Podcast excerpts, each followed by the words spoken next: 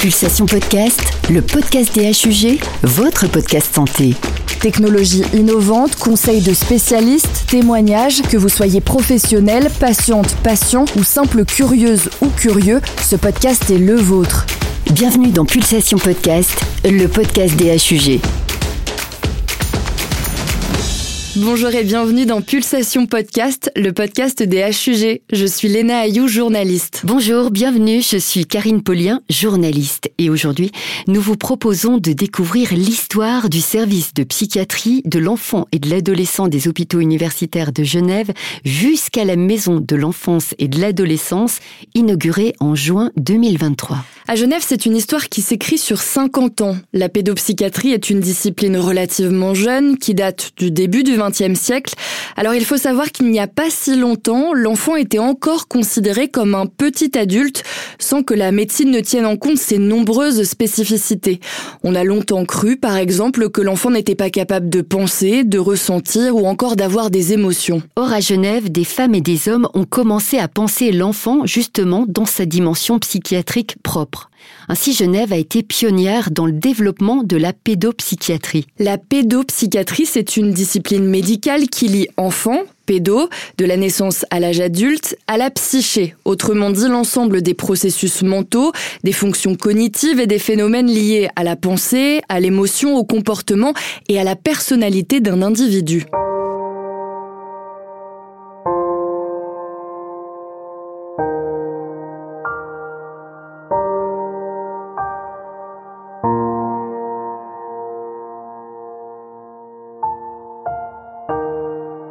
Voici dans le cabinet du professeur Bertrand Kramer, psychiatre. C'est l'un des fondateurs du service de psychiatrie infantile à Genève.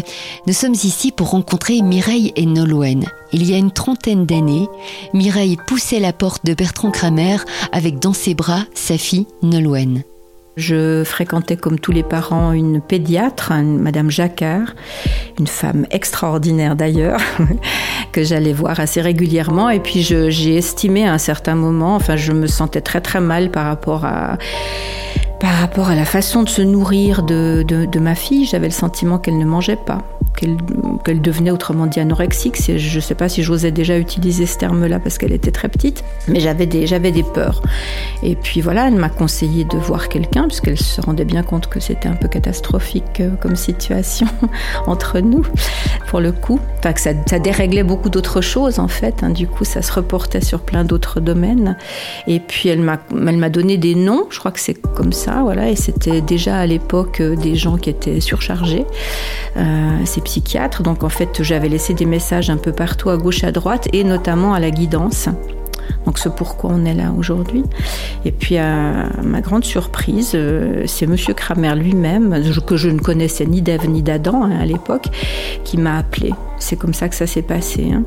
C'était moi le souvenir que j'ai, c'était sur le moment, c'était pas évident à chaque fois. Enfin pendant que se déroulait la séance, ce que j'ai cru comprendre, c'est qu'il regardait ensuite les, les, les films et du coup à la séance suivante, il y avait un certain nombre de commentaires ou de remarques qui, euh, voilà, qui émanaient de la séance précédente en réalité. Il me mettait le doigt sur certaines choses qui s'étaient passées la fois précédente. Il n'y a pas grand-chose qui se produit sur le moment même en réalité. Enfin, moi, j'ai pas le souvenir en tous les cas de m'être dit waouh, quelle question extraordinaire il me pose là, ça me fait comprendre des choses.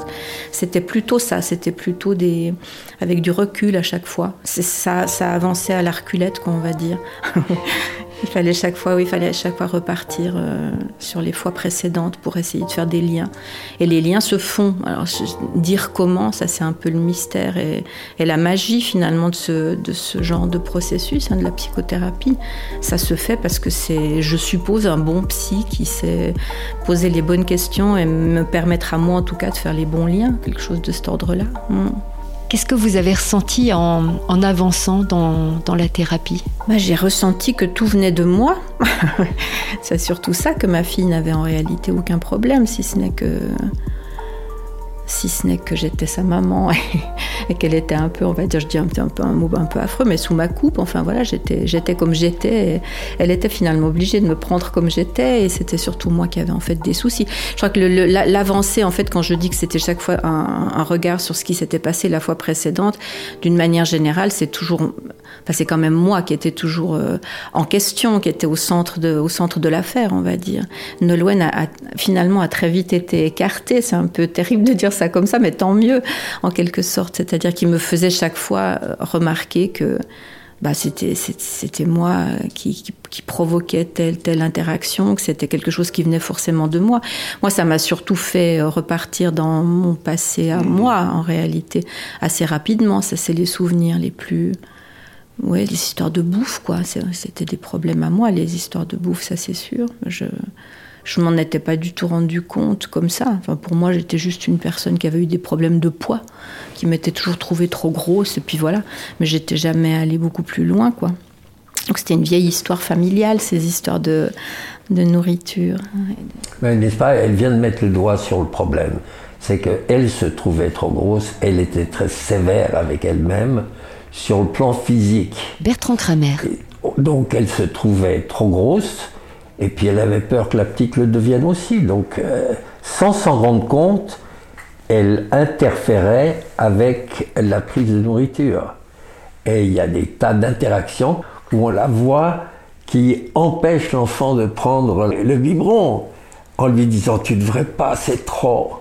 Et donc, euh, elle mêlait Nolwenn à son problème d'excès de poids, à son avis, elle voulait lui épargner ça. Elle voulait protéger son enfant en lui disant ne mange pas trop. C'est rigolo parce qu'en fait, enfin, là maintenant, bah, moi j'ai une fille aussi. Nolwenn, la fille de Mireille. Et euh, qui est une très petite mangeuse.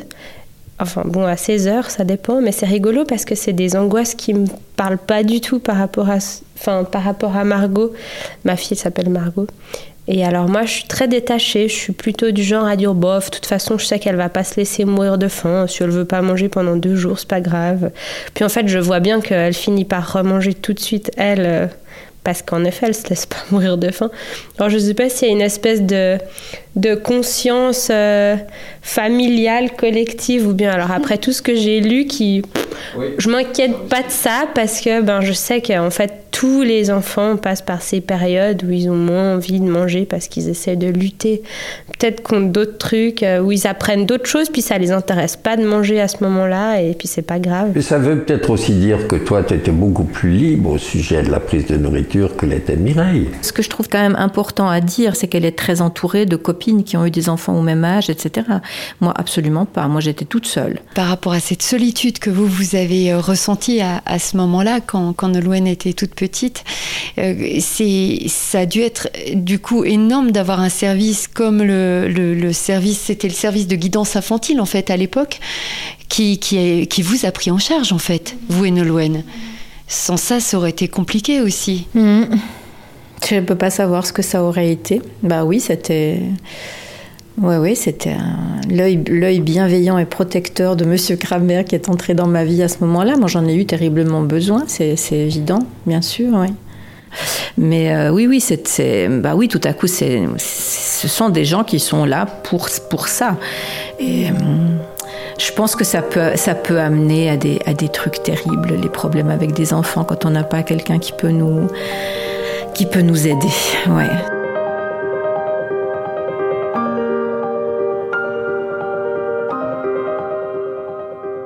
SPEA, le service de psychiatrie de l'enfant et de l'adolescent des hôpitaux universitaires de Genève, est né en 1973 et s'est développé progressivement en fonction des avancées scientifiques et cliniques en pédopsychiatrie. Et il a commencé avec la pédopsychiatrie du très jeune enfant et du lien parent-enfant, notamment avec le professeur Bertrand Kramer. Et à l'époque, dans les années 70, il y avait une très bonne psychiatrie d'adultes, puisque le professeur Ajuria Guerra était un type épatant et qui a beaucoup ouvert la psychiatrie. Mais à l'époque, il y avait des gros problèmes avec ce qu'on appelait l'antipsychiatrie, parce que tout le monde avait peur du côté enfermement hein, et de la folie. Et lui, il a fait quelque chose d'extraordinaire, c'est qu'il a adouci le profil de la psychiatrie. et qu'il a permis aux gens d'entrer et de sortir, à la famille de venir visiter les patients, et puis il a beaucoup employé des nouveaux médicaments. Donc c'était une psychiatrie qui avait un visage beaucoup plus souriant qu'autrefois. Mais il n'y avait pas de psychiatrie d'enfants. Ça n'existait pas. Il y avait quelques personnes en ville qui étaient psychiatres d'enfants, mais moi, j'étais plein d'idées, d'expériences américaines que je voulais reproduire. Et c'est précisément Ajuria et le professeur Garonne qui, ensemble, m'ont proposé de créer un centre de psychiatrie infantile, ce qui a été absolument fascinant. Parce qu'à l'époque, encore, la psychiatrie infantile, c'était pas très connu. Et puis, comme vous le savez, par la suite, j'ai beaucoup développé la psychiatrie du premier âge, des tout petits bébés, ce qui à l'époque était absolument inconnu. Comment l'idée a été reçue? Très bien, très facilement. Euh, j'ai beaucoup travaillé avec la pédiatrie. À l'époque, il y avait un prof de pédiatrie qui s'appelait Ferrier. Et ensuite, il y a eu une femme remarquable qui s'appelle Madame Souter, qui a beaucoup ouvert la pédiatrie à la psychiatrie. Et donc j'ai eu la chance de pouvoir aller beaucoup en pédiatrie et d'apprendre aux pédiatres qu'il y a des symptômes d'enfants, comme des syndromes fonctionnels, troubles du sommeil, troubles de l'alimentation, qui pouvaient profiter d'un regard psychiatrique et d'un traitement psychiatrique. Et là, c'est devenu plus fort. Comment ensuite ce service a-t-il évolué? Ensuite, ça s'est étendu à d'autres domaines que la pédiatrie.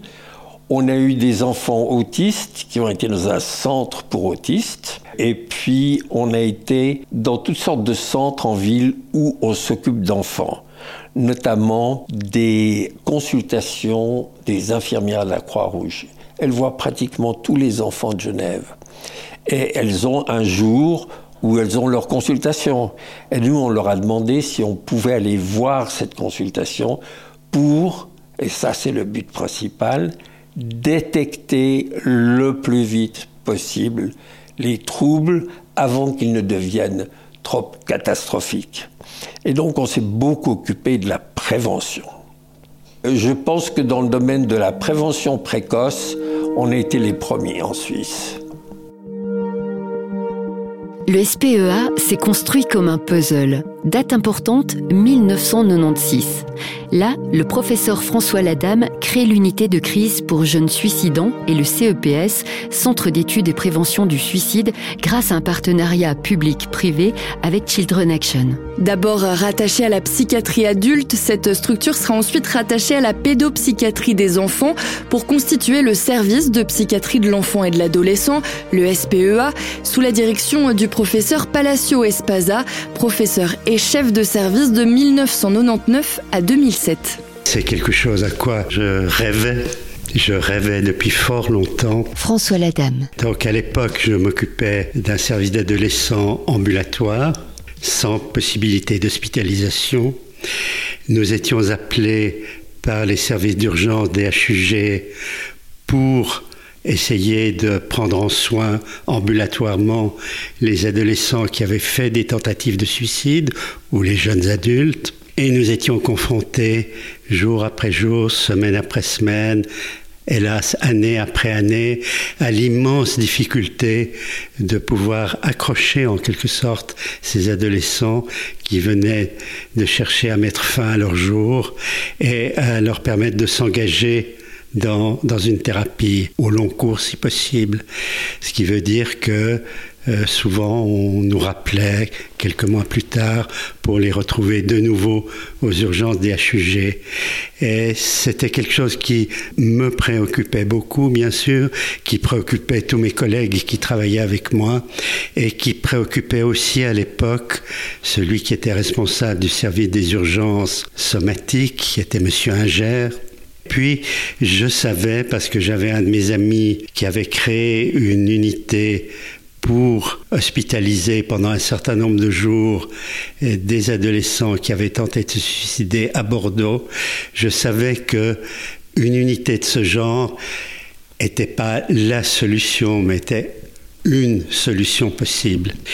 C'est-à-dire un outil qui permette de ne pas renvoyer chez eux des adolescents qui venaient de faire une tentative de suicide, les renvoyer en quelque sorte, euh, j'ai envie de dire, dans l'environnement qu'ils ne supportaient pas. Donc ce qu'il fallait, c'est une sorte de havre, une sorte de sas pour leur permettre de se poser 8 jours, 15 jours. En fait, là, euh, on avait fixé euh, la limite du séjour à un mois, à quatre semaines, de façon à pouvoir travailler avec eux quotidiennement ce qui les avait amenés à ne plus supporter cette vie-ci.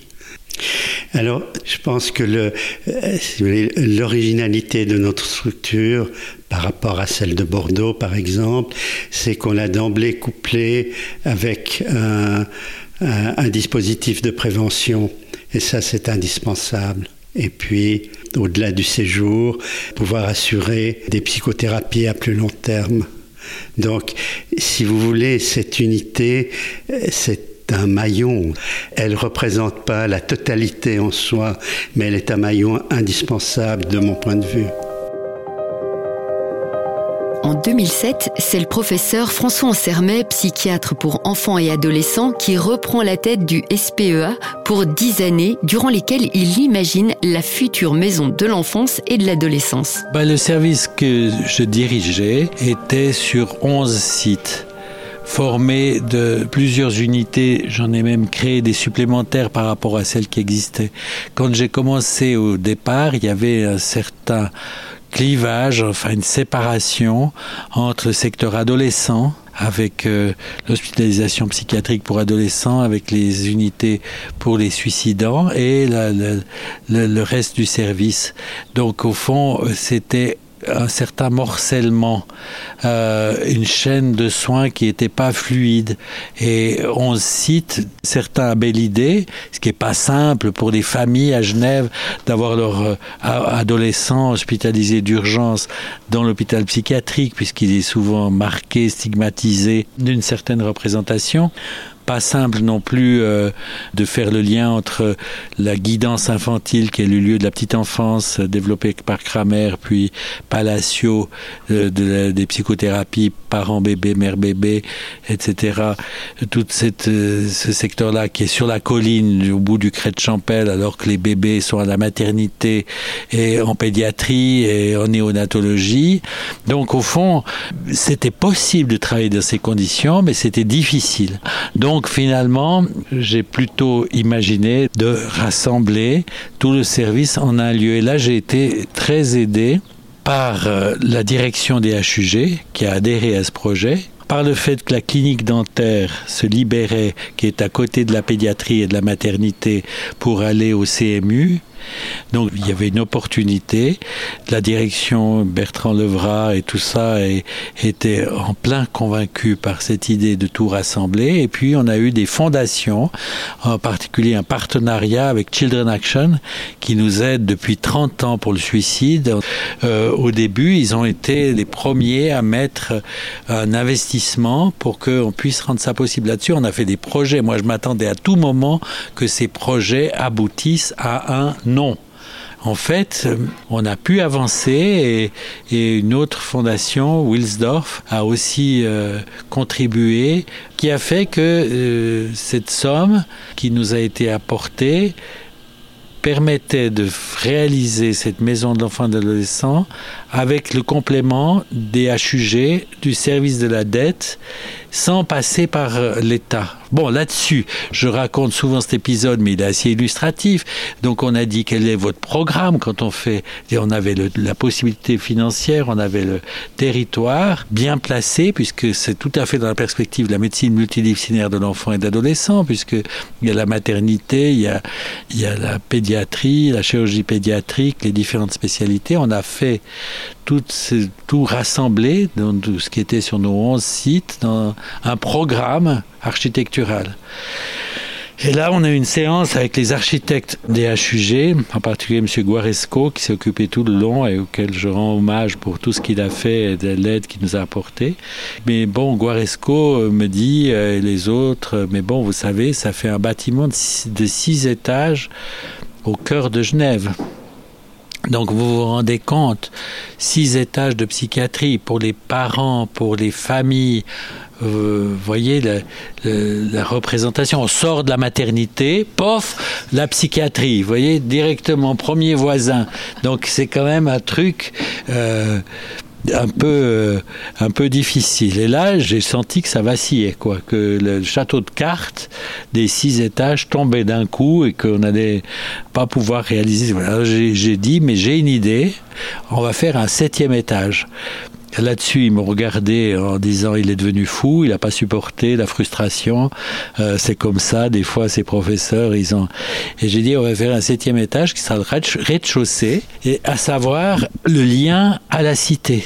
On va pas faire un lieu stigmatisant où on exclut les enfants et les adolescents de la ville pour les soigner, mais au contraire, on va inclure la ville dans le dispositif de soins. Plutôt un lieu. Il n'y a pas de lieu pour l'enfance et l'adolescence. On va faire un lieu pour l'enfance et l'adolescence où des soins peuvent être administrés pour ceux qui en ont besoin.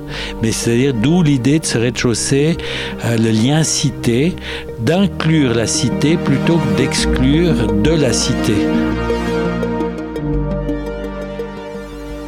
Eh bien, moi, je suis Nathalie Nanzer. Je suis médecin adjoint. Je suis responsable unité de la guidance infantile qui fait partie du service de psychiatrie de l'enfant et de l'adolescent. Et Nathalie Nanzer est aussi aujourd'hui la chef du service de psychiatrie de l'enfant et de l'adolescent. Il y a eu un, un, grand développement de la pédopsychiatrie ces 50 dernières années, mais c'est pas terminé comme c'est une discipline jeune, elle n'est pas encore à l'âge adulte, disons. Il y a encore des domaines qu'on va devoir développer dans la pédopsychiatrie. Et en particulier, c'est le côté des consultations plus spécialisées. Donc il y a eu la consultation autour des troubles du comportement alimentaire, la consultation autour du suicide, mais il y a d'autres consultations qui vont devoir se développer autour des troubles du développement, par exemple.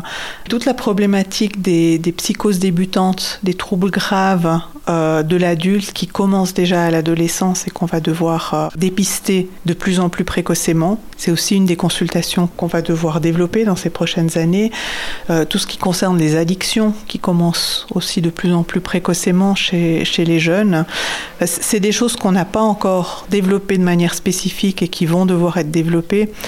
Un, autre aspect euh, qui est aussi important, c'est de pouvoir aller dans les familles, faire des soins au domicile, parce qu'on a beaucoup de familles qui peuvent pas accéder aux soins parce qu'ils n'arrivent pas à venir jusqu'ici, ils n'arrivent pas à se déplacer, ou par exemple des enfants qui sont placés dans des institutions, qui sont placés dans des foyers et qu'il faudrait pouvoir aller soigner euh, là où ils sont finalement. Donc ça, c'est des aspects qu'on va devoir encore développer à Genève. Comment vous vous sentez à quelques jours de, cette ouverture de, la maison euh, de l'enfance et de l'adolescence? Ah, C'est beaucoup d'excitation, beaucoup de, curiosité, d'envie de voir aussi comment ça va se passer, ce que ce que ces nouveaux lieux vont nous permettre comme ouverture hein, dans les soins, dans les rencontres. Une des spécificités de cette maison de l'enfance et de l'adolescence, ça va vraiment être de mettre en lien la cité et les soins de mettre en lien la culture, les arts et les soins pédopsychiatriques et pédiatriques. Et ça, c'est des choses qu'on a commencé il y a déjà quelques années à une moindre échelle, mais qui va vraiment se développer avec la Maison de l'enfance et de l'adolescence. Et je me réjouis beaucoup de voir ce que ça va donner, de voir les ouvertures que ça va pouvoir créer chez les soignants, chez les patients et probablement aussi à l'extérieur euh, du service. L'enfant, pour se développer, a besoin de ces liens. Il a besoin de ces liens bien sûr avec sa famille, mais aussi avec la société, avec l'école, avec, le, avec les arts, avec la culture. Et on sait très bien que toutes ces, tous ces médias vont aider à son, à son développement, mais donc aussi à sa guérison. Tout va être centralisé, mais elle va ressembler à quoi finalement cette, cette maison? Mais L'idée, c'est justement qu'elle ressemble à une maison et pas à un hôpital. Et, ça, c'est la fabuleuse idée qu'a eue le, professeur Ansermet quand il, euh, quand il était chef de service. L'idée, c'était de sortir de la stigmatisation de la pédopsychiatrie. La pédopsychiatrie, comme la psychiatrie, on l'a toujours mise très à l'extérieur de la cité. Probablement parce que ça fait peur, mais ça a contribué aussi à euh, la stigmatiser en fait. Alors que là, euh, l'idée, c'est vraiment de mettre la pédopsychiatrie au centre de la cité, de faire entrer la population, la cité, toute personne non malade dans les murs de la maison d'enfance et de l'adolescence pour pouvoir mettre ces populations ensemble avec quelque part le message euh, bah, la psychiatrie, c'est vous, c'est nous, c'est des personnes comme les autres qui vivent parmi les autres et qui n'ont pas besoin d'être tenues à l'écart. Ce qu'il faut donc retenir, c'est que la pédopsychiatrie est un soin comme les autres. Un soin qui se prodigue au plus près des besoins et de la population. Comme vous l'avez entendu, certes la MEA, la Maison de l'enfance et de l'adolescence, veut favoriser les interfaces entre l'hôpital et la cité et aussi lier les soins psychiques, somatiques avec l'art, la culture et le sport. Et c'est d'ailleurs pour cela que le rez-de-chaussée de la MEA est accessible à toutes et à tous pour y accueillir des activités physiques, scientifiques, artistiques ou encore culturelles. Finalement, Léna, on pourrait dire que l'histoire continue de s'écrire. Ou alors que ce n'est qu'un début. Merci beaucoup à Nolwenn et Mireille pour leur témoignage. À Nathalie Nanzer, chef du SPEA. Et au professeur François Ansermet, Bertrand Kramer, François Ladame, tous les trois pédopsychiatres. Et bien sûr, merci à vous pour votre écoute. À bientôt dans Pulsation Podcast, le podcast des HUG.